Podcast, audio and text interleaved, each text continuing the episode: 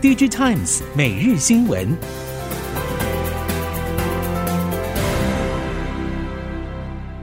听众朋友您好，欢迎收听 DigiTimes 每日新闻，我是袁长杰，现在为您提供五月十一号星期三科技产业的新闻重点。首先带您关心的是 IC 供应链，尽管中国风控通膨持续冲击终端消费力道，笔电、手机相关 IC 需求在第二季持续修正。不过，车用工控相关的微控制器、电源管理 IC，甚至第三类半导体，如碳化矽功率元件，持续供需紧张。台系 IC 通路商认为，这一些大宗采用半导体成熟制成的领域，还是有机会出现涨价。IC 通路文业董事长郑文宗表示，车用工控等非手机相关晶片需求强劲，第二季相关业务还是会有高个位数百分比成长幅度。估计各界高库存策略有机会延续到今年底。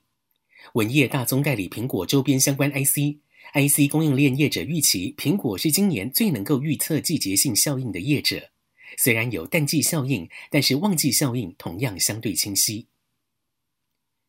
至于手机记忆体，因为中系 Android 阵营下修出货目标，加上了零组件库存偏高所致，长短料当中的长料近期压力比较大。包括了记忆体晶片，如 NAND Flash、行动 DRAM 等。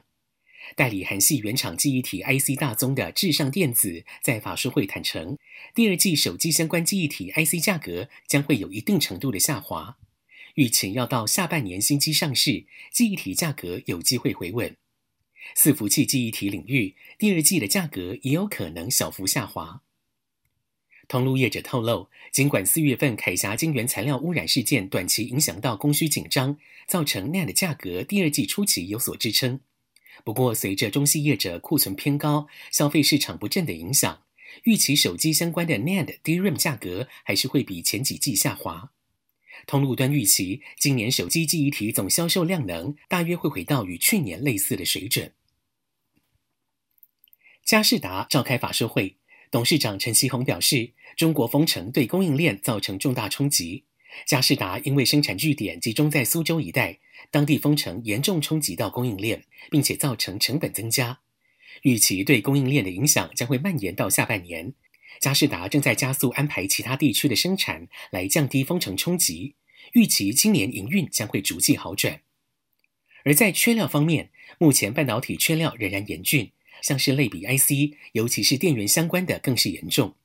其次，网通与车用 IC 缺料也颇为严重。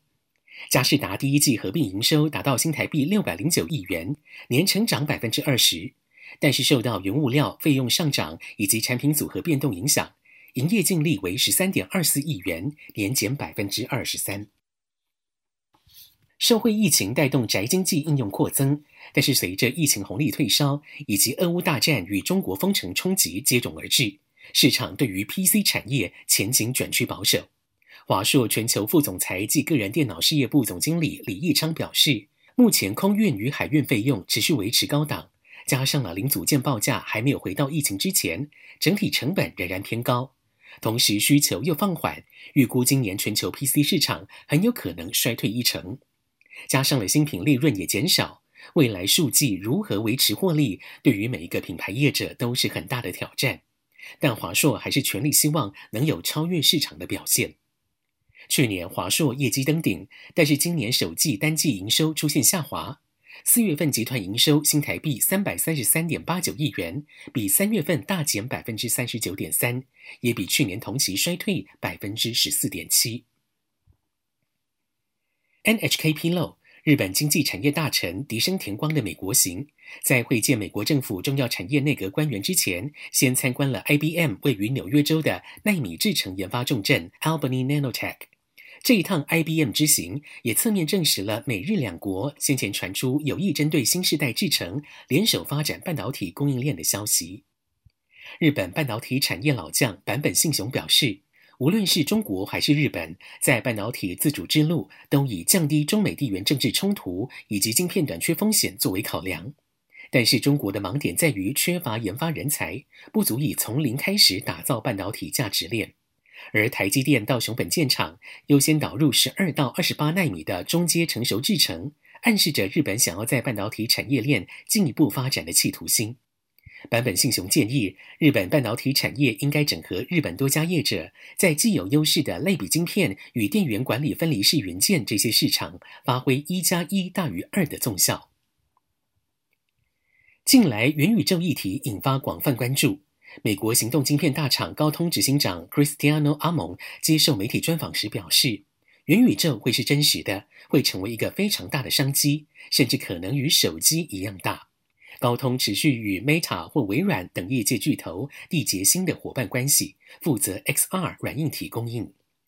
Meta 旗下负责元宇宙业务的 Reality Labs，二零二一年全年亏损超过一百亿美元。加上了市场预期，美国联准会将持续升息，抑制通膨，导致元宇宙相关投资存在不确定性。即使如此，阿蒙仍然乐观以对。他相信高通在产品与技术开发的几项进展，将会有能力创造出搭配手机的眼镜，外观看起来像是一般眼镜，却可以带来完全身临其境的 AR 体验。由特斯拉创办人马斯克所创立的 Neuralink 致力于开发植入式脑机界面。根据 Teslarity 报道，Neuralink 在今年初就有开出临床试验主管以及临床试验专员等职缺，看来应该是要为进入人体试验阶段做准备。马斯克最近接受 TED 专访中谈到，Neuralink 或许可以协助解决病态性肥胖症这一些健康问题。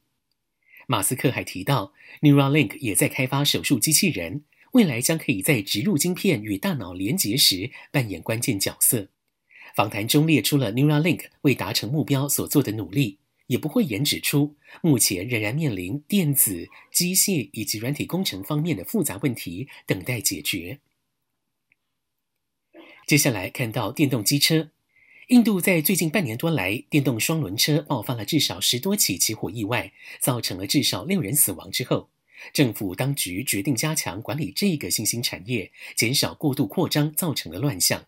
但是也可能因此减缓正急速起飞的印度电动双轮车销售。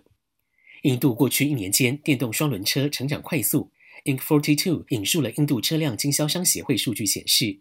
印度电动双轮车销量从二零二一年会计年度的四万一千多辆，到二零二二会计年度成长超过二十三万辆。Bloom Ventures 预估。二零三零年，印度电动双轮车的销量可能接近一千八百万辆。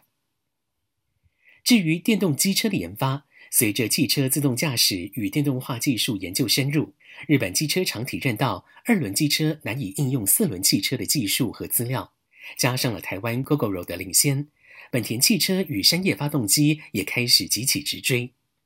有趣的地方在于，本田选择与 Gogoro 同样的换电池设计。山叶的测试车一零一却选择不可换电池设计，因此遭受市场质疑。山叶坚持的理由与日本的交通环境有关。日本通勤圈大致是车程两到三小时的范围，以这样的电池能量密度，并不容易更换，更不用说电池站建设等问题。山叶已经在六个地区——日本、欧洲、台湾、泰国、马来西亚、印尼等地——征募志愿者，从七月起进行测试。台系 PCB、RF 零组件供应链以及化合物半导体业者对于低轨卫星通讯 LEO 业务成长寄予厚望，甚至在今年内就渴望有明显的业绩成长。根据 NCC 一项委外研究，LEO 也是政府智慧国家方案的一项重点工作。政府有必要参考国际的频谱整备、市场竞争等规范，制定出适合台湾的低轨卫星通讯政策。研究报告建议，政府在法制层面可以透过频率使用规范之基本负担义务负担法则作为基本管制工具，并且思考未来修正相关审核条件的可能性。在市场参进部分，可以参考先进国家的做法，修正执照申请范围与条件，以促进台湾的太空经济发展，并且提前认知到新形态商业模式的复杂性与市场竞争的可能样态，做政策规划。以上，DigiTimes 每日新闻由 DigiTimes 电子时报提供，袁长杰编辑播报。谢谢收听。